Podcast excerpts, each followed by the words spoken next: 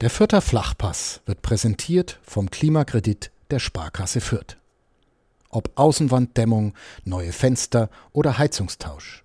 Sanieren Sie Ihre Immobilie einfach und günstig, ohne Grundschuldeintrag bis 50.000 Euro. Denn Sanieren hilft Energiesparen. Der Klimakredit der Sparkasse Fürth. Boah, Chris, wenn das Clippert jetzt sogar solche Spiele gewinnt, dann sagt man gemeinläufig, man steigt auf, oder? Wenn man das äh, so weiterhin bestätigen kann, dass man auch die ganz schlechten Spiele gewinnt, dann schaut es sicherlich gar nicht so schlecht aus. Wir haben in der vergangenen Woche darüber geredet, ob das Clipper eine Spitzenmannschaft ist. Ich glaube, unsere Schlussfolgerung war, dass es eine Spitzenmannschaft im Werden ist. Ähm, ist dieser Schritt jetzt ein weiterer, dass man auch solche Spiele gewinnt hin zu einer Spitzenmannschaft? Es ist jetzt sicher Auslegungssache, also kann man so und so interpretieren. Von der Leistung her war es schon sehr, sehr dürftig. Wenn man dann allerdings wieder kein Tor kassiert, gut, da kann man vielleicht auch drüber diskutieren, war das dann einfach auch ein Teil davon, dass Braunschweig wirklich sehr schlecht im Angriff ist. Oder war es dann trotzdem noch relativ gut wegverteidigt? Ja, da muss man sich dann, kann man sicherlich für beide Seiten Argumente finden. Aber ich glaube, über dem, ja, über die längere Zeit muss man dann schon noch ein bisschen, ein paar Prozentpunkte drauflegen bei der Leistung, auch auswärts, dass es da konstant gut bleibt. Das heißt, du sitzt auch trotz 2 zu 0 Auswärtssiegen, ein ganz komisches Gefühl, wenn man das Clippert länger begleitet. 2 zu 0 Auswärtssiege in Folge. Du sitzt noch nicht als Lokführer im Hype-Train. Naja, also, ich glaube, das muss man dann trotzdem einfach mitnehmen, auch die Euphorie, weil die einen dann ja auch tragen kann, auch durch die, durch die schlechte Zeit vielleicht.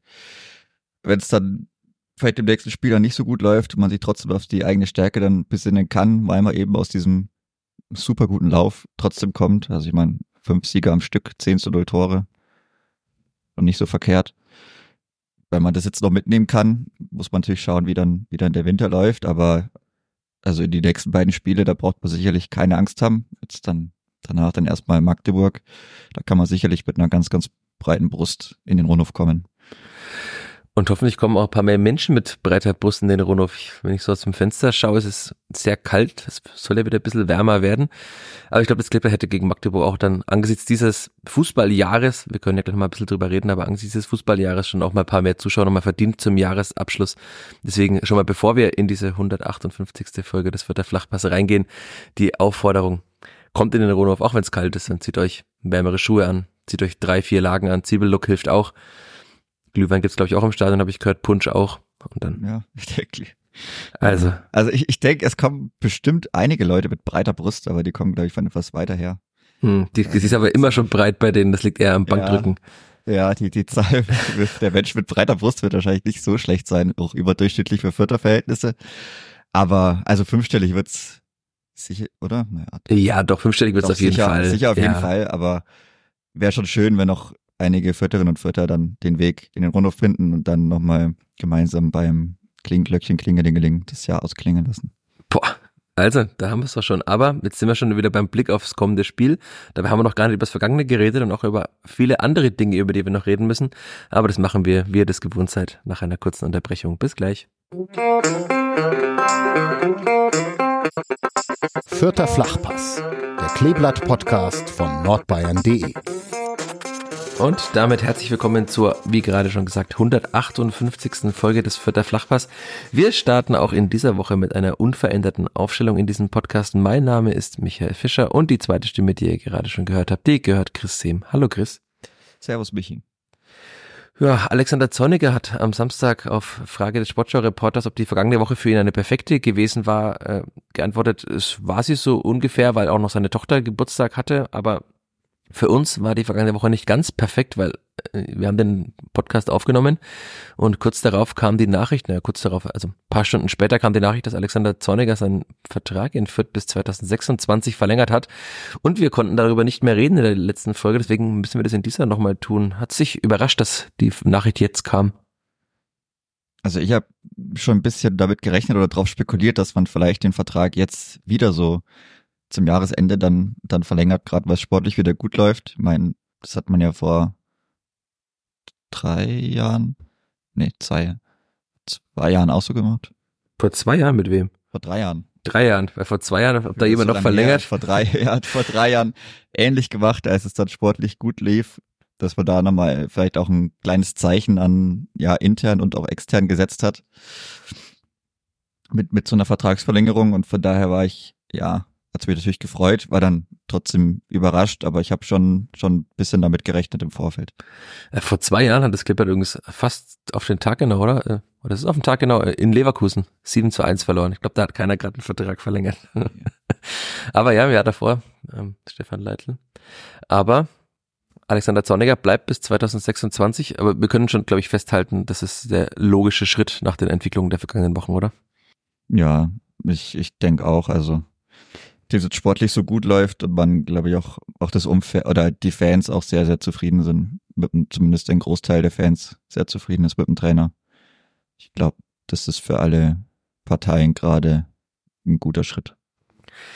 Aber es gab natürlich auch äh, Phasen, die sind gar nicht mal so lange her und auch Phasen, die schon ein bisschen länger her sind, an denen er selbst an sich gezweifelt hat und auch manche an Alexander Zorniger wahrscheinlich gezweifelt hat. Also ja, ich habe ja an, an dem Tag selbst mit ihm an, an, wegen eines anderen Termins, das könnt ihr noch lesen auf nn.de, äh, umgedrehtes Interview. Alexander Zorniger hat mich zum 75-Jährigen der Vierter Nachrichten interviewt. Ähm, aber danach hatte ich das Glück auch noch mit ihm ein bisschen so sprechen zu können über seine Zeit in Vierten, über die Vertragsverlängerung.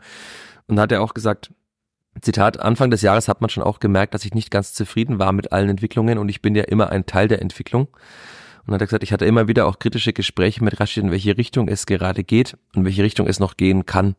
Also diese kritischen Gespräche, die kann man sich, glaube ich, sehr lebhaft vorstellen bei den beiden Charakteren, vor allem wenn es mal schlecht läuft. Aber das hat er auch bei uns im Podcast gesagt damals, dass er das gar nicht schlimm findet, dass es auch mal lauter werden kann, womöglich, weil nur durch Reibung diese Energie eben entsteht.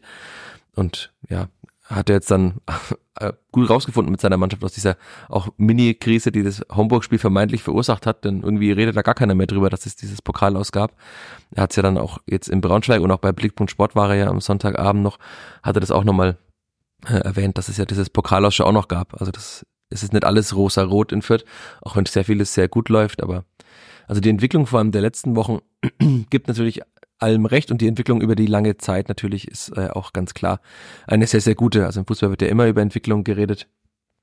Und wenn man jetzt den Punkteschnitt von Alexander Zorniger anschaut, von 1,47 in der vergangenen Saison auf jetzt 1,80 sind es jetzt in dieser Saison, 15 Punkte aus, äh, 27 Punkte aus 15 Spielen. Wer den Kommentar, meinen Kommentar in der Zeitung oder in NDE gelesen hat, der weiß jetzt auch, wie der Vergleich zu Stefan Leitl ausfällt, nämlich Stefan Leitl im Aufstiegsjahr. Kurz überlegen. 1,89. Also nicht mehr weiter Weg, einen Sieg nach gegen Magdeburg entfernt. Oder Chris? Reicht es dann schon? Du bist in Mathe besser gewesen als ich in der Schule. Reicht es schon, einen Sieg gegen Magdeburg, um das zu erreichen? Das ist eine gute Frage, kann, kann schon sein, aber keine Ahnung. Da machen wir doch einfach dann die, sind dann die 30 geteilt durch die 16. Ja, reicht noch nicht ganz. Nee, 1,87. Also, dann brauchst ja. du noch einen Sieg auf Schalke. Hm. Aber es reicht ja, wenn es über die lange Sicht auf die, über die ganze Saison hinweg dann erreicht wird. Muss nicht vor der Winterpause schon sein. Nee, aber wäre natürlich schön. Also, in meinem Bereich des Möglichen ist es, ist es schon. Also, ich glaube, beide Gegner sind jetzt auch nicht super stabil, dass man da jetzt irgendwie Angst haben müsste. Klar, auf Schalke wird, wird bestimmt wild, aber wenn ich das jetzt, ja, auch vielleicht mit vor einem Jahr dann bisschen Vergleich, da hat man auch ein krummes Spiel gegen Braunschweig gehabt. War vielleicht sogar ein bisschen ähnlich mit dem, mit dem einen Tor und ansonsten ist wenig passiert und Braunschweig hat dann doch einige Chancen. Da hat man ja auch gewonnen und ich denke, also gegen, da ist man dann auch nach Darmstadt gefahren, hat sich gedacht, puh, die sind gar nicht so schlecht drauf. Aber da war es ja dann auch wieder gut. Also da hätte man, boah, bestimmt gewonnen, ohne diese gelb-rote Karte. Für Gidi, ja. Gelb-rot, glaube ich. Ja, also da liest er dann auch wieder vielleicht damals noch mehr unerwartet. Von daher vielleicht tut sich da auch wieder eine kleine Parallele auf. Aber das ist noch, noch ein bisschen weg. Ein 1 zu 1 auf Schalke würde, glaube ich, auch jeder mitnehmen. Nach einem 1-0 gegen Magdeburg. Aber wir schweifen schon wieder ab. Wir wollen das doch ein bisschen. Wenig Tore irgendwie. Ich weiß nicht, 1-0 gegen Magdeburg. Ein wenig, wenig Tore. Ja, muss schon 3-0 irgendwie sein, also sonst macht's ja keinen Spaß. Willst du da, so wie im vergangenen Jahr meinst du? Ja. Mit Dominik Reimann, der Lukas Petkov sein Tor geschenkt hat.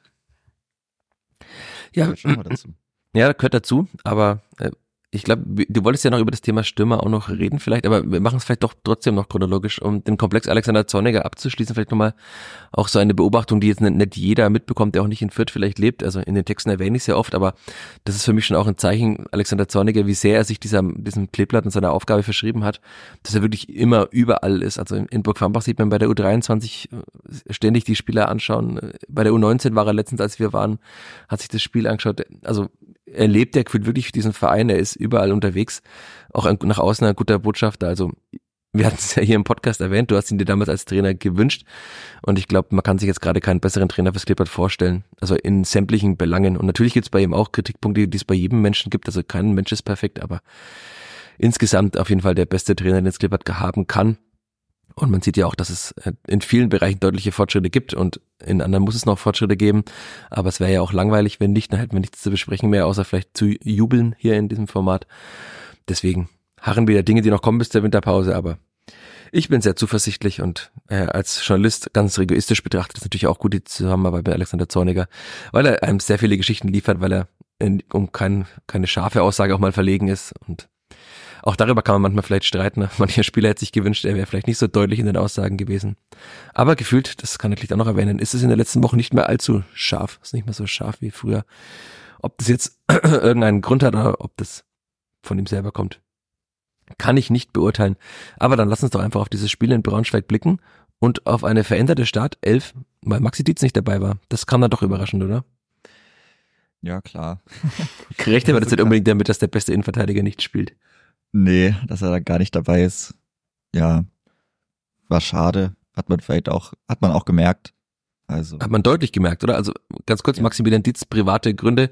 Äh, der Verein möchte es nicht weiter kommentieren und deswegen belassen wir es auch dabei bei diesen privaten Gründen. Die privaten Gründe sind auf Wunsch von Maxi Dietz privat, deswegen bleiben sie auch privat. Aber dass da, also ich hätte vor einem halben Jahr nicht gedacht, dass ich sage, Maxi Dietz ist, äh, man merkt es total, wenn Maxi Dietz nicht mitspielt. Aber man hat das also in beiden Richtungen, ob mit und gegen den Ball, wie Alexander Zorniger das gerne nennt, hat man das deutlich gemerkt, ja. Ja, also auch diese, die, die linke Abwehrseite war dann, ja, hat man schon gesehen, dass die improvisiert war. Also, ja, Nino Haddadi hatte kein gutes Spiel. Und auch für Marco Meyerhöfer war das dann, war das dann nicht so leicht. Auch nicht super glücklich, bin auch nicht super schlecht agiert. Irgendwie hat ihm klar, dann die, die Spielanlage, wenn es dann nur diese langen Bälle gibt und man eigentlich gar nicht auf Ballbesitz mehr spielt, oder zumindest dann nach der ersten Halbzeit, hilft ihm dann sicherlich, sicherlich auch nicht, aber ja. sah dann auf der anderen Abwehrseite bei Simon Aster ein bisschen besser aus, aber das ist für beide, glaube ich, irgendwie nicht, nicht so toll. Lass uns doch erstmal, bevor wir wieder so weit springen, auf den Anfang blicken, der war ja dann doch relativ gut. Es gab eine erste Chance, nämlich einen, nach einem langen Ball. Äh, Gideon Jung schickt Simon Asta, den du gerade erwähnt hast, und der liegt zurück auf Julian Green. War so die erste Chance fürs Cleveland, aber dann auf der anderen Seite der auch gerade angesprochene Osama Haddadi. Ich weiß nicht, was er da gemacht hat auf der linken Außenbahn an der Eckfahne. Also selbst wenn man sagt, er ist äh, besser als Außenverteidiger, in dem Fall war er ja eigentlich Außenverteidiger, weil er stand an der eigenen Eckfahne und verliert den Ball da einfach an Kaufmann, glaube ich, war's, an einem Braunschweiger. Und dann steht Sané in der Mitte ja auch, also der, kleine Sané steht da komplett frei, weil Gideon Jung irgendwie auch komisch steht. Ich weiß nicht, wie das im Fernsehen für dich aussah. Im Stadion sah es irgendwie seltsam aus, wie er da sich verhalten hat. Und natürlich da auch wieder die Geschichte, wenn da jetzt das 1-0 fällt, nach einem eigentlich guten Beginn der Spielvereinigung in der 8 Minute das 1-0 für Braunschweig, hm, ob das dann das Spiel dann so läuft, wie es läuft, ich glaube es nicht. Also da war da schon die defensive Anfälligkeit eben von Usama Haddadi wieder zu sehen. Dann auf der anderen Seite ging es ja wieder besser. Gab dann eine Chance von Amendo Sieb zum Beispiel. Und dann aber ja auch wieder eine ganz klare Chance für Braunschweig, weil wieder Gideon Jung auf der rechten Seite, also er war, er stand relativ hoch, hat dann keinen guten Ball nach vorne gespielt und dann war hinter ihm natürlich der Raum frei. Und das hat man auch schon oft besprochen, wenn Damian Michalski gegen einen, egal welchen Stürmer der zweiten Liga ins Laufduell muss, ist er in den meisten Fällen der zweite Sieger. Also er ist ja vor allem gut, wenn er da ganz enger Mann verteidigen muss. War auch in dem Spiel wieder gut. Das äh, reine verteidigen. Aber da im Laufduell hat er eben keine Chance gehabt gegen den Johann Gomez, hieß er, glaube ich. So viele Spieler, von denen man noch nie gehört hat bei Braunschweig. Gegen Gomez. Und der dann ja eigentlich freie Schussbahn hat, weil Haddadi irgendwie ihm auch die freie Schussbahn weiterhin anbietet, obwohl er noch reinläuft. Auch irgendwie sah komisch aus. Und dann glücklicherweise fürs Klippblatt schießt er halt relativ zentral auf Jonas Urbeck, der den Ball dann abwehren kann.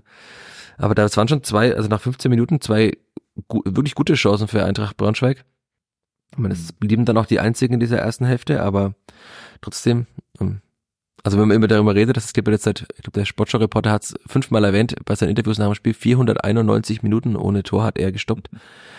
Bei den 491 Minuten, die hätten da schon relativ früh vorbei sein können. Und ich glaube, es ist auch nicht zu viel gesagt äh, und auch nicht viel für der Pessimismus, wenn man sagt, ein anderer Gegner mit besserer Qualität in der Offensive, auch so, auch der SFC Magdeburg am kommenden Samstag, kann da ein Tor machen. Also Lukas Tainios oder Barisch Artig oder wer auch immer, die können so einen Ball auch mal reinbringen. Und auch die meisten anderen Zweitligavereine. Also man hat in dem Spiel schon auch gesehen, warum Eintracht Braunschweig Tabellen Vorletzter ist, warum sie jetzt schon acht Punkte Rückstand haben nach 15 Spielen auf den Relegationsplatz. Also hat man auch ganz deutlich gespürt. Also dass da schon so Richtung Lichter ausgehen, die Stimmung auch im Stadion ging, teilweise, wenn die Mannschaft den Ball dann doch wieder dreimal nach hinten gespielt hat, weil das Selbstvertrauen gefehlt hat nach vorne oder weil es für so die Spielanlage war. Das weiß man bei manchen Mannschaften ja auch nicht. Wenn der Ball dann doch wieder zurückgespielt wurde, dann war das Raunen jedenfalls groß und ja. Ich glaube, es war einfach mal gut so, dass das Clipper jetzt dieses Glück sich erspielt hat durch die Erfolge der vergangenen Wochen. Das haben auch alle gesagt. Also der Sieg war am Ende glücklich, wir kommen gleich drauf auf den Sieg, aber dieses Glück hat sich eben auch in diesen beiden Szenen manifestiert, dass man das da hatte. Mhm. Ja, dann ist erstmal irgendwie gar nicht mal so viel passiert und dann ist Amindo Sieb in den Strafraum gedribbelt gegen Eisen Erwin Bicakcic und es gab Elfmeter. Ein Elfmeter, den man nicht unbedingt geben muss? Fragezeichen. Ich hätte nicht gegeben. Also, weiß ich, sah schon irgendwie, ja, im, im Live-Bild schwierig zu erkennen. Sah ein bisschen fishy aus, weil Sieb halt so, so abhebt und gar so komisch oder theatralisch. Na, was heißt theatralisch, aber ja, er fällt da halt gerne hin. Oder möchte da auch unbedingt hinfallen und abheben. Und auch nach den, nach den Wiederholungen, also klar, ja, mein Big Chatchik hat halt bisschen, hat halt eine ordentliche Hüfte und versucht die etwas einzusetzen, aber ist jetzt auch nicht so, dass er ihn da per Bodyslam irgendwie wegkatapultiert. Und irgendwie hebt mir Amindo Sieb auch ein bisschen zu früh ab. Also da ist dann auch die Kausalität so mittelgut gegeben. Weiß nicht, also gerade wenn man überlegt, ja, so. Hm, also ich, ich find's fand es vor allem auch irgendwie ein bisschen unnötig, weil Bicakcic ihm unten den Fuß eigentlich anbietet und wenn er einfach gerade durchläuft und dann einfach an diesem Fuß hängen bleibt, der da ein bisschen ausgefahren ist, dann gibt's gar keine Diskussionen so macht sie meiner Meinung nach eigentlich falsch, kriegt es dann trotzdem gepfiffen und dann ist es vielleicht auch ja zu wenig. Ich weiß nicht. Schein, also ich hätte ich hätte nicht gegeben und von daher hätte er dann vielleicht rausgemusst. Aber ja, also ich kann auf jeden Fall die Braunschweiger verstehen, dass die da sehr sehr sauer sind. Ja, man stellt sich nur die Szene mal anders herum vor, diesen Elfmeter gegen das Kleeblatt und dann die Reaktionen der Spielvereinigung darauf. Ähm, also den, will ich jetzt auch nicht gegen mich gepfiffen bekommen und von daher, ja, also ich hätte nett gegeben, war mir da eigentlich relativ früh dann auch sicher, dass es den dann eher nicht gibt, aber ist er dann, ist er dann, ja, zum Glück aus Sicht der Spielvereinigung nichts mehr passiert und dann hat Julian Green den auch sicher verwandelt. Mit viel Wohlwollen könnten wir VR-Fans ja sagen, ob das jetzt dann eine ganz klare Fehlentscheidung war, dass man da raus muss, wenn es die Wahrnehmung war, dass es einen Kontakt, auch das ist ja die Frage, reicht ein Kontakt aus, wenn es diesen Kontakt gab. Also das ist die einzige Erklärung für mich, dass man sagt, okay, es ist keine ganz klare Fehlentscheidung, schießt sich das auf dem Feld. Aber bei so einer schrittigen Szene, also ich glaube, Bicakcic war es auch, der gesagt hat, wo gibt's denn diese scheiß Fernseher? ja. Also genau für solche Szenen ist der VR eigentlich gemacht, aber klar, äh, das Clipper wurde oft genug benachteiligt in der Saison. Ich, ich, für mich war das irgendwie so die, der Ausgleich für Elversberg, für diesen Handelfmeter, den es nicht gab.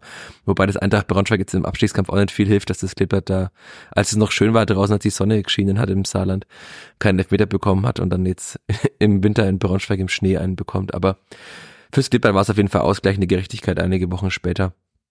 Und dann muss man wahrscheinlich sagen, das nimmt man jetzt dann einfach mal mit, aber wie du schon sagtest, man konnte ja schon verstehen, dass die Braunschweiger außer sich waren. Gab dann ja auch gelbe Karten für die Bank und so, weil die auch gar nicht mehr zu halten waren. Und natürlich, also wenn man weiß, was im, auf dem Spiel stand für Braunschweig, die hatten eben diese acht Punkte Rückstand schon auf Schalke, weil Schalke am Tag zuvor abends gewonnen hat, da war ordentlicher Druck drauf und dann kann man schon verstehen, dass man nicht durch so ein Elfmeter das Spiel verlieren will und am Ende hat man es ja durch diesen Elfmeter dann auch verloren. Aber ja, Julian Green muss man wieder sagen, durfte in den nächsten Elfmeter auch noch schießen. Es hieß ja, irgendwann wird Brani Miragota auch mal wieder schießen, aber bislang gibt es jetzt keinen Grund an Julian Green zu zweifeln, weil er wirklich dieses Ausgucken des Torhüters extrem gut macht. Also bislang springt der Torhüter immer in die andere Ecke, wenn er schießt. Und er schiebt ihn dann eben in die entgegengesetzte. Also das hat er einfach gut gemacht. Vier Tore jetzt, sechs Scorer, bester Vierter. Ich fand auch in diesem Spiel insgesamt auch mit seiner Leistungskurve nach unten ging einer der besseren Vierter wieder. Auch wenn man jetzt sagt, da war jetzt keiner herausragend im Spiel, aber trotzdem seit Wochen konstant und ja, auch einer der Gründe für diesen Aufschwung. Ja, vor der Pause war es noch mal ein bisschen wild vor dem vierter Strafraum, aber jetzt ist dann auch nichts Größeres mehr passiert. Amino Sieb hat noch mal ins Außennetz geschossen, aber war jetzt auch keine so allzu große Chance. Ja, dann war Pause und man dachte sich, okay, 1-0, gut, das kann man in der zweiten Halbzeit dann jetzt mal, kann man darauf aufbauen, auf dieser Leistung. Und dann kam diese zweite Halbzeit und irgendwie kann ich es mir immer noch nicht erklären. Alexander Zorniger hat gesagt, es ist ganz einfach zu erklären, es ist Fußball.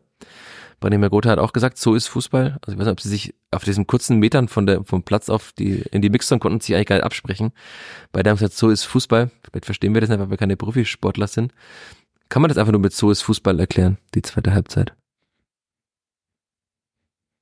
Also dafür war sie mir dann schon doch, doch zu dünn. Also ich fand es symptom, das hat eigentlich schon in der ersten Halbzeit dann begonnen, dass man, soweit man wirklich nur noch die hohen Bälle gespielt hat, die, die kann man einfach nicht festmachen. Also da war, ist dann jeder Ball weg und so hat man die Spielkontrolle einfach aus der Hand gegeben. Ich fand diese 30, guten 30 Minuten, die man der ersten Halbzeit hatte, die hatte man vor allem, weil man es eben geschafft hat, flach Braunschweig zu bespielen. Das gab's ja dann gar nicht mehr. Also gerade in der zweiten Halbzeit, ich weiß es auch nicht, also Eintracht Braunschweig sind jetzt auch nicht die absoluten Pressing-Monster, dass man da wirklich keinerlei Möglichkeit sieht, äh, außer diesen, den langen Ball nach vorne. Aber das war wieder bisschen, ja, bisschen irgendwie verschenkt. Also die, die, also man hat ja dann eigentlich gar keine Kontrolle mehr über das Spiel bekommen. Klar, die Braunschweiger waren dann selber auch zu limitiert, um dann wirklich diese, diese Wellen ins Rollen zu bringen, dass man da dauernd bespielt wird, aber sie haben es dann doch häufiger geschafft, auch durch die letzte Kette durchzubrechen, auch mit, mit Steckpässen durch oder so.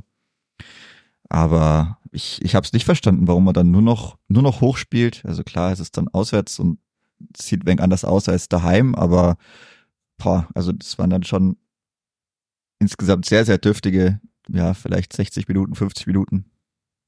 In, ich habe es auch immer, wie gesagt, einfach gar nicht verstanden, vor allem weil es auch gar nicht besser wurde. Also manchmal kennt man das ja, da war so schlechte 15 Minuten und irgendwann kriegt man es dann wieder hin, aber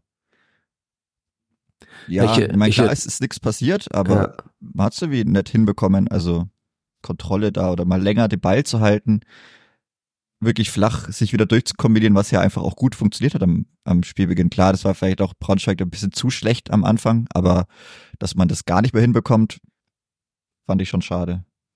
Ich ertappe mich ja immer, wenn das Klippert führt dabei, so nach Beginn der zweiten Halbzeit, die erste Viertelstunde, sagt man ja, da kommt der Gegner dann mit viel Wut und Wucht und was auch immer aus der Kabine.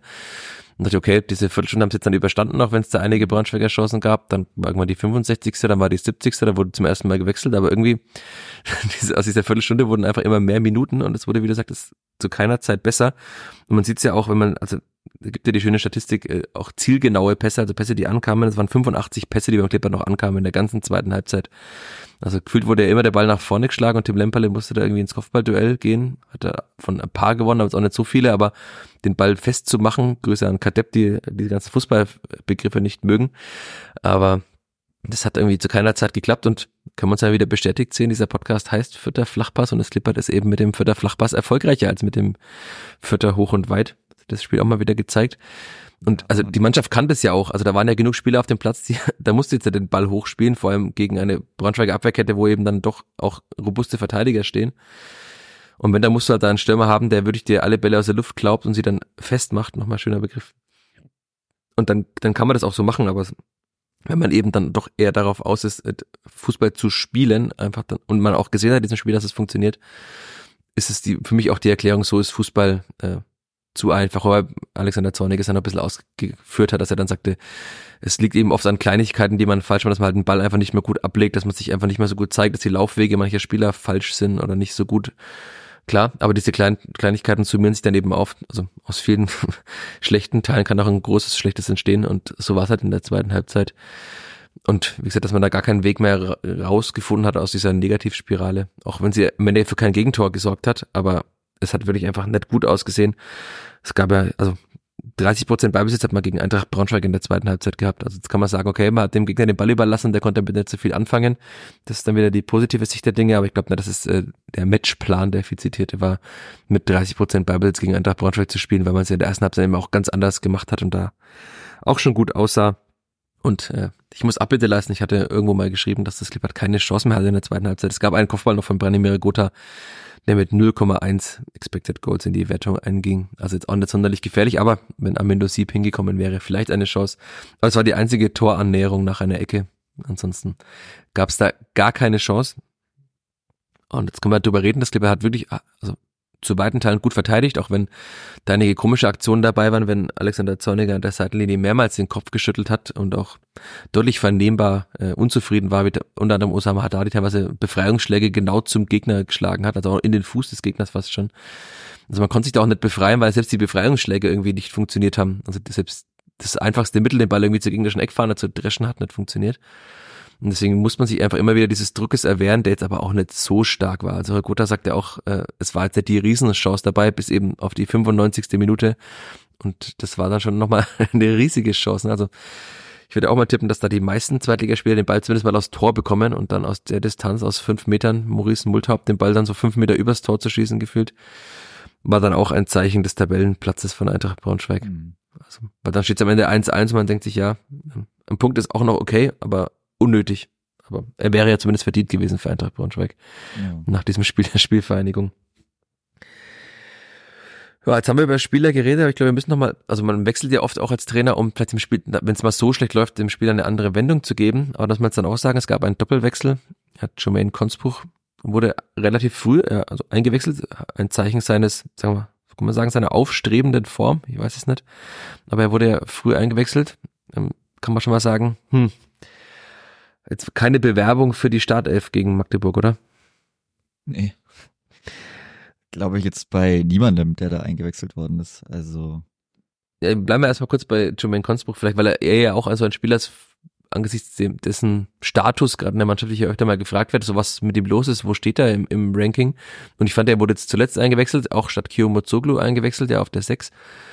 Und jetzt wurde er eben eingewechselt äh, für Julian Green, auch da konnte man das ja erklären, dadurch, dass Julian Green angeblich unter der Woche Adduktorenprobleme hatte und dann will man auch nichts riskieren, wenn man ja auch noch führt und auch Spieler auf der Bank hat, die man mal wechseln kann. Also auch da nochmal, Jermaine Konzuf war in der letzten Saison bei Arminia Bielefeld schon echt gut, fand ich. Also hat gute Spiele gemacht, auch zwar bei einem Absteiger, war einer der besten Spieler bei einem Absteiger. Hat im Sommer ja auch gesagt, sein Anspruch ist ein Stammplatz, Stammplatz auf A8. Und äh, davon ist er noch weit entfernt gerade. Jetzt hat er mal diese 25 Minuten bekommen oder mit Nachspielzeit ja fast 30 Minuten. Und wirklich gelungen ist ihm da leider nix. Also gefühlt ist ihm oft der Ball versprungen. Sieht man auch an den Statistiken, dass da jetzt nicht viel dabei war. Also zwei von sechs Zweikämpfen hat er gewonnen. Hat äh, laut Statistik genau zwei Pässe angebracht zum Mitspieler. Also zehn Ballkontakte ja auch nur in diesen fast halben Stunde. Ist jetzt auch nicht viel. Also das, das, das ist wirklich, also ich habe ihm noch eine einigermaßen gute Note gegeben, 4,5, aber da wäre schon auch eine 5 eigentlich angemessen gewesen. Weil also er hat ja auf der 8 gespielt, wo, also Julian Green, wenn man schaut, der hat jetzt auch nicht immer die monstermäßig vielen Ballkontakte, aber er kann mit jedem Ball, äh, Ballkontakt irgendwas Gutes anfangen und Jermaine Kotz, immer wenn er den Ball hatte, hat er ihn irgendwie verloren. Einmal ist er ins Dribbling gegangen, da hat er ihn dann auch wieder kurz danach verloren, also ja, leider ein unglücklicher Auftritt nach der Einwechslung und da muss man jetzt wahrscheinlich auch mal nochmal in die tiefen Recherche gehen, wie, wie es mit ihm weitergeht. Also klar, ist ein junger Spieler, ist 21, darf man jetzt auch nicht den Stab über ihm brechen, aber bislang die Hinrunde jetzt nach 15 Spielen mit Pokal sind, 17, also es waren jetzt dann 17 Pflichtspiele mit den Pokalspielen. Boah, schwierig. um dieses beliebte Wort des der Flachpasser wieder zu erwähnen. Und schwierig trifft auch die Leistung des anderen Spielers, der eingewechselt wurde, ganz gut, oder? Lukas Petkov. Ja, kommt auch nicht mal viel. Hm. Also erinnert mich ein bisschen an die, weiß ich glaube am Anfang der Laie, also am Anfang des Jahres, Kalenderjahres, war das hm. auch immer nicht so gut. Dann waren es mal zwei, drei gute Spiele. Dann hat er gegen, in Elversberg gut gespielt. Aber jetzt ist es halt ein ganzes Kalenderjahr, dass er da ist. Da ist der Leistungsnachweis für einen Spieler, der ja Bundesliga spielen möchte. In Augsburg, die ja jetzt auch unter dem neuen Trainer, ja, die sind die stabil. Gewinnen jetzt plötzlich ständig, ganz komisch. Ja, beziehungsweise verlieren einfach auch einfach gar nicht mehr. Also das ist ja. schon krass. Äh, ja, da reicht's nicht. Also das ist dann auch kein Bewerbungsschreiben Ich glaube, das hilft ihm dann auch nicht. Ich meine, er wurde auch ja, eingewechselt und hat direkt eine gelbe Karte bekommen. Und so viel Positives kam dann eben auch nicht mehr, aber auch ja, für die Minuten oder auch über die Wochen ist das, das ist zu wenig Einfluss aufs Spiel, wenn du da dich da auch woanders siehst. Muss man dann schon auch irgendwie zeigen, warum man sich dann da sieht. Klar, das ist, das ist sicherlich nicht einfach, wenn man da von der Bank kommt, aber ich meine, wo soll denn das Argument herkommen, dass man sagt, okay, er muss jetzt mal wieder starten? Also, das muss ich mir dann ja über Spielleistungen auch bringen, klar, über Trainingsleistungen, aber sicherlich auch über einen gewissen Einfluss aufs Spiel, den ich einfach haben muss, wenn ich die Minuten bekomme gegen einen limitierten Gegner, dass ich dann meine Konter besser ausspiele. Gut. Ja, der Raum war ja da, ne? Also Konter haben sollen, ja, also das war schon teilweise immer mal da, aber dann, keine Ahnung, also ging einfach irgendwie gar nichts. Ich weiß nicht, also klar, die Bank nominell super besetzt. Zwar Dixon Abiyama auch mal auch ein bisschen seine, sein Flow verloren, nachdem er dann gut getroffen hatte. Ja, vor allem, dass Dixon Abiyama da eben nicht eingewechselt wurde bei, also ich saß fast auf Höhe der Mittellinie und gefühlt war ständig die Braunschweiger Hälfte war einfach leer. Also wenn man da einfach an der Mittellinie parkt, dann sagt Dixon, warte einfach, bis der Ball in die Tiefe kommt und rennt, so wie in seinem ersten Zweitliga-Jahr. Dann wäre da e-, extrem viel Raum gewesen, den er reinstarten kann. Und dann hat man, wahrscheinlich wollte, also das ist ja, ich habe es nicht genau nachgefragt, weil es die Riesengeschichte nach diesem Spiel jetzt war, aber natürlich erwartet man mit Lukas Petkov als Einwechselspieler jemanden, der auch mal mit dem Ball deutlich mehr anfangen kann. Also Dixon Abiyama, wir haben es letzte Woche besprochen, da ist schon technisch ist immer noch schwierig bei ihm, aber Lukas Petkov kann ja Fußball spielen, hat es oftmals schon gezeigt, auch wenn er auf der Acht mal spielt. In Elversberg war er ja auf der Acht, oder? Wo du sagtest, dass er ein gutes Spiel gemacht hat, da war ja gar kein Stürmer vorne. Also da hat er es ja auch gut gemacht. Er kann mit dem Ball eigentlich auch sehr viel, aber irgendwie findet er aus diesem Negativlauf gar nicht mal raus und also ich finde auch die Körpersprache immer noch bei ihm schwierig. Also er zeigt jetzt nicht an, dass er auch jetzt mal in dieser halben Stunde, die er fast bekommen hat, äh, unbedingt jetzt da zeigen will, Trainer, ich möchte nächste Woche in der Startelf stehen. Und das wird er auch nicht. Also dafür war jetzt Amino Sieb in dem Spiel dann doch trotzdem wieder zu gut, auch wenn es von ihm jetzt auch kein herausragendes Spiel war, aber er hatte zumindest einige Aktionen, hat den Elfmeter rausgeholt, ja, fraglicher Elfmeter, aber er hat ihn rausgeholt. Hat beim letzten Heimspiel ein Tor gemacht, Tim Lemperle spielt eh immer, auch da hat er schon auch einiges gearbeitet, aber halt wieder als Stürmer auch kein Tor. Aber dass da Lukas Petkov im Sturm spielt in den beiden Spielen vor der Winterpause, würde ich jetzt fast mal ausschließen. Und ich nehme an, du auch. Ja. Sehe ich jetzt auch eher weniger Gründe für eine Veränderung. Also das hat sich jetzt schon sehr stark eingespielt. Ich meine, man hat jetzt auch noch keine Sperre. Ich glaube, Gideon Jung müsste bald mal. Er hat vier, ja. Beides vier. Bald mal gesperrt sein, aber dann, ja, wird man hinten irgendwas, irgendwas. Und was macht man dann da? Also ja, Maxi Dietz muss dann wieder rechts spielen wahrscheinlich chillt jetzt erstmal noch bis zum Winter und dann ist Luca Etta wieder fit und dann ist wurscht.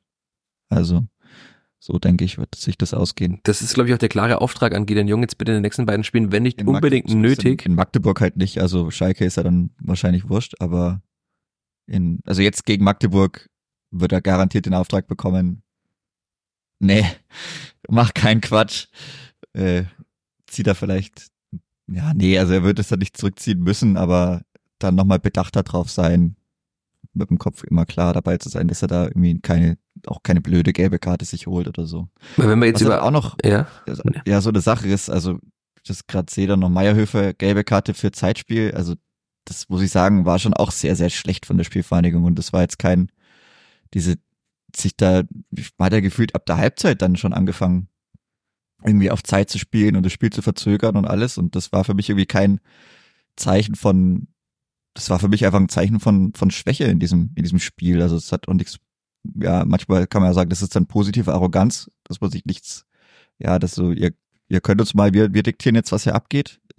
Fand ich irgendwie gar nicht. Also ich finde, man hat sich damit auch selber dann des eigenen Flows beraubt oder dann auch gar nicht geschafft, da wieder reinzukommen, weil man einfach immer elend dieses Spiel so lange verzögert hat und danach halt auch einfach nichts kam. Also das Man hat auch da das Stadion zurückgeholt. Also das war dann, ja. ich hatte es vorhin ja erwähnt, die waren irgendwann relativ unruhig und es war schon so in der Halbzeit so ganz leichtes Pfeifen und natürlich die Wut auf dem Schiedsrichter. Aber das war jetzt keine große Euphorie in diesem Stadion. Und gefühlt durch dieses Zeitspiel, auch Jonas Urbeck hat ja sich schon aufreizend viel Zeit immer gelassen. Ich habe mich zu überrascht, dass er keine gelbe Karte bekommen hat irgendwann mal. Hat man schon gemerkt, dass da, es waren trotzdem 17.000 Zuschauer da, dass da schon eine gewisse Energie dann wieder kam, auch wenn die sich natürlich in Wut erstmal gezeigt hat auf die Spielvereinigung, aber es wurde deutlich lauter im Stadion und das will man ja eigentlich vermeiden, wenn man bei so einem Gegner spielt. Da will man ja nicht, dass es irgendwie eine hitzige Atmosphäre im Stadion gibt. Und er war ja wirklich völlig unnötig. Er hat dann auf Zeit gespielt und hat den Ball dann drei Sekunden später nach vorne gebolzt. Und dann kam trotzdem wieder Postwenden zurück. Also das war jetzt nicht so, dass man da jetzt auf Zeit gespielt hat ab der 80. sondern gefühlt wirklich schon ab, also ab der Halbzeit oder ab der 60. Ich glaube so, nach einer Stunde habe ich mir irgendwann gedacht, okay, jetzt schon auf Zeit zu spielen. Aber sie haben es dann wirklich komplett durchgezogen. Und bei Marco Mayhofer war die Leistung, äh, die gelbe Karte halt irgendwie auch so ein bisschen symptomatisch für die Leistung. Er hat dann, also Zeitspiel, ja, war es, aber er ist ja auch zu weit vorgelaufen beim Einwurf. Ich weiß nicht, ob er es im Fernsehen genauso gesehen hat. Er hatte den Ball mhm. und die vierte Offizielle hat zu ihm gesagt, jetzt bitte stopp. Und dann ist er nochmal einen Schritt mit links und mit einem Ausfallschritt und hat dann den Ball halt irgendwie drei Meter weiter vorne gefühlt eingeworfen. Und dann hat der Schiri gesagt, okay, wir haben dich verwarnt und haben gesagt, bleib bitte stehen. Und er geht trotzdem nochmal weiter vor. Also hat sich eh schon viel Zeit gelassen, aber dann nochmal diesen extra Schritt nochmal zu machen. Klar, das wird oft gepfiffen in der Zwe äh, zweiten Liga und es gibt nicht immer gelb, aber wenn es schon die klare Aufforderung gibt, jetzt bitte geh keinen Schritt mehr und er macht ihn trotzdem, ist unnötig. Und man muss ja leider sagen, Marco Mäufer auch jetzt, klar, also man muss sagen, er hat in zuletzt bei der Hertha von Anfang an gespielt, das ist auch wieder lang her, weil das war das letzte Spiel so, wo man wirklich große Zweifel an der Spielvereinigung vielleicht hatte im August. Und jetzt hat er wieder von Anfang an gespielt, aber diese linke Seite liegt ihm eigentlich fühlt gar nicht. Und auch sonst die Leistung. Äh, es tut immer weh zu sehen, wie Marco Meyer mal Fußball gespielt hat, wie gut er einfach war, auch in diesem Aufstiegsjahr natürlich dann in der Viererkette. Andere Rolle vielleicht bisschen, muss nicht, so, musste nicht so viel sprinten, andauernd nach vorne. Aber wenn man dann den Vergleich zieht zum jetzigen Marco Meyer, dann war der halt dieser, glaube was, erste oder zweite April 2021 nee, doch, 22 war es, ja, April 22 war dann schon, ja, leider ein einschneidender Moment in seiner Karriere und er findet irgendwie nicht mehr zurück seitdem. Das schlimme Story irgendwie, aber man kann nur hoffen, dass es irgendwie wieder besser wird und vielleicht wird's ja besser, wenn irgendwann doch die Raute zurückkommt, aber nach fünf Siegen in Serie wird die Raute nicht zurückkommen, leider. Weil auch das ist ja, haben wir auch schon oftmals angesprochen, also Simon Asta läuft und läuft und läuft und arbeitet viel, aber auch er würde wahrscheinlich schon mal eine Pause auch vertragen können, wenn er wüsste, da spielt Marco Meyer mal auf der Position für ein Spiel. Also man hat ja eigentlich zwei sehr gute Rechtsverteidiger, aber Asta ist da ja eigentlich gesetzt immer, weil Mayo für die ganze Zeit entweder verletzt war oder jetzt auch in dem Spiel jetzt keinen Anlass gegeben hat, dass er jetzt unbedingt wieder in die Startelf zurückkehrt, wenn da auf links jemand anderes spielen könnte, wie zu Haddadi, der auf links ja gut war. Und jetzt ist Maxi Dietz ja auch nicht verletzt. Das heißt, äh, wir können davon ausgehen, dass er einfach gegen Magdeburg wieder spielt auf der linken Seite und dann hat Adi auf Außen und dann bleibt Marco Meufer leider wieder nur die Bank.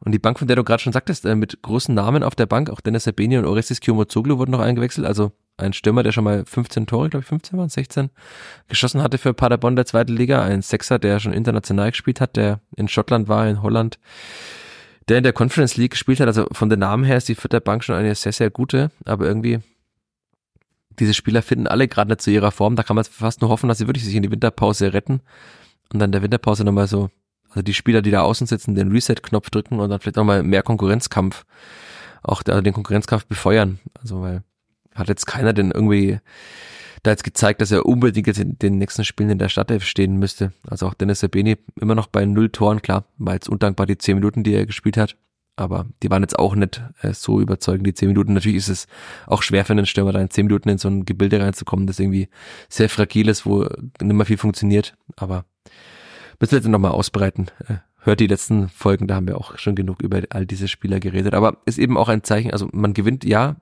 man ist auch mittlerweile tabellarisch ganz kleine Spitzenmannschaft, man ist in dieser Top 6 oben dabei und man wird es mit Sicherheit auch, denke ich mal, bis zur Winterpause bleiben weil die Mannschaften hinter jetzt ja auch nicht ständig gewinnen. Also man hat jetzt ja schon ein bisschen Vorsprung auch auf andere Vereine. Vier Punkte, glaube ich, auf Hannover zum Beispiel. Oder? Vier waren es auf Hannover, was sagst du? Ja, vier Punkte Vorsprung auf Hannover zum Beispiel. Also die müssen das ja auch erstmal aufholen. glaube ich. Ja. Genau, also nee, Elvers. Gar nicht. Also ja, gut, je nachdem. Ja, auf sieben könnten sie schon noch abrutschen, wenn Hannover halt alles gewinnt.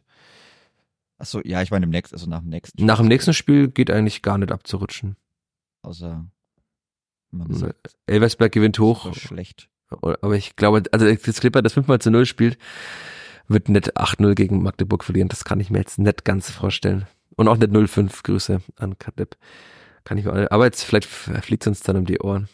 Aber Stefan Leitl hat ja mal gesagt, eine Spitzenmannschaft verliert nicht 0 zu 4. da wird das Kleeblatt eine weitere Reifeprüfung bekommen, ob man eine Spitzenmannschaft ist, wenn man dann nicht 0 zu 4 verliert. Aber das, auch das, äh, in diesem Fußballjahr kann ich mir das jetzt nicht mehr vorstellen, dass man zu Hause 0 zu 5 verliert. Deswegen. Allerdings hat man ja 0 zu 4 verloren und war dann eine Spitzenmannschaft, also.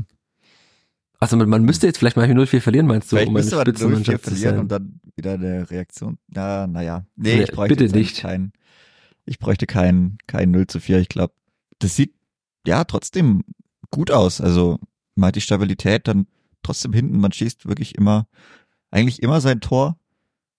Wenn ich mir jetzt auch die anderen anschaue, also ich glaube auf St. Pauli, ah, weiß ich nicht, also Fabian Hürzele ist schon, weiß ich, ob er Ist, er, ist der, ist der Zauberlehrling entzaubert?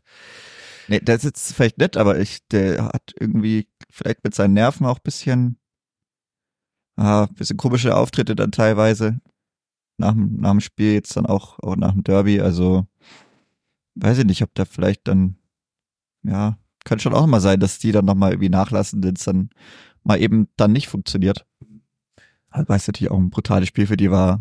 Ja, auf Schalke, äh, auf Schalke, äh, in, in Hamburg sind sie beim HSV mit Tim Walter auch so, ja, semi-zufrieden, das Umfeld vielleicht, auch wenn jetzt das Derby dann natürlich krasses Spiel war, dass sie da nochmal so, so zurückkamen, aber das ist jetzt nirgendwo so, dass man sagt, die sind super, super stabil. Von daher, mein gut, also die Fortuna macht sicherlich gut. Dem hat auch ein gutes Torverhältnis jetzt, vor allem seit dem vergangenen Wochenende. Ja. Also dann plus 16. neun Tore besser als die Spielvereinigung. schon nochmal im Pfund. Also das ist schon brutal. Wobei man auch gesehen hat, sind, sind sicherlich auch zu schlagen, wobei sie da auch große Personalprobleme hatten. Ich meine, sie haben ja ihren, ihren engen Kader, bewusst eng gewählten Kader, dadurch halt hohe Qualität, die man auch oft sieht. Also das wird schon interessant, interessant sein. Dann wird man, gut, Kiel, keine Ahnung, was die eigentlich machen, die gefühlt mogeln die sich da auch irgendwie immer durch momentan. Wird für Ja. mich auch eins der Schlüsselspiele sein. Gleich am Anfang das Heimspiel gegen Kiel. Und das erste Heimspiel im neuen Fußballjahr. Hm. Das wird für mich sicherlich eins der eins der Schlüsselspiele sein für diese Rückrunde da, wie man sich da gegen Kiel schlägt, die auswärts super stark sind, die über einem stehen. Ob man es da schafft, halt eben diese die eigene Heimstärke zu nutzen, um da die Punkte gegen den direkten Konkurrenten mitzunehmen und dann ja vielleicht auch direkt da ein Zeichen zu setzen, dass man da eben auch gegen die gegen die Leute oben dann dran bleibt. Aber ansonsten die Konkurrenz, also weiß nicht. Hannover, die haben auch immer irgendwelche Probleme. Ganz, ganz komisch. Man, das ist natürlich wieder eine Frage der, der Definition. Ist, sind jetzt alle irgendwie stark oder alle irgendwie schwach? Und vor allem alle irgendwie sehr wenig konstant. Also wenn man sich die Tabelle so anschaut, keine Ahnung, vier Harakiri, manche, die waren mal oben, sind jetzt wieder unten. Kaiserslautern zum Beispiel. Aber wenn man dann auch sieht, halt Platz 16 mit 16 Punkten ist dann Schalke.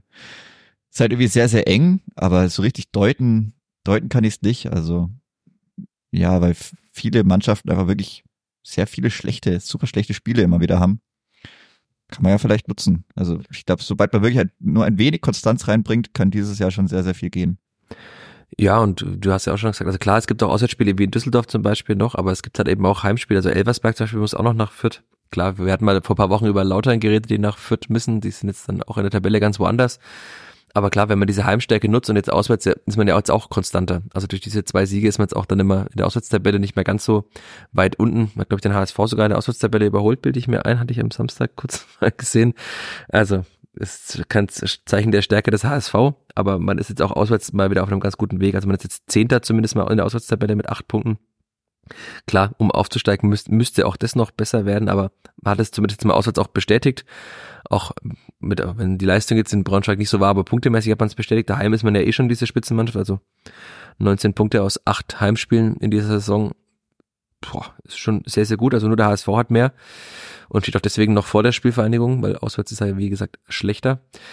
Und da können wir vielleicht auch noch überleiten. Also letztes Heimspiel des Fußballjahres, beim vergangenen Heimspiel waren es 9500, glaube ich, knapp. Also die 10.000er Marke sollte man hoffentlich jetzt dann schon mal reißen.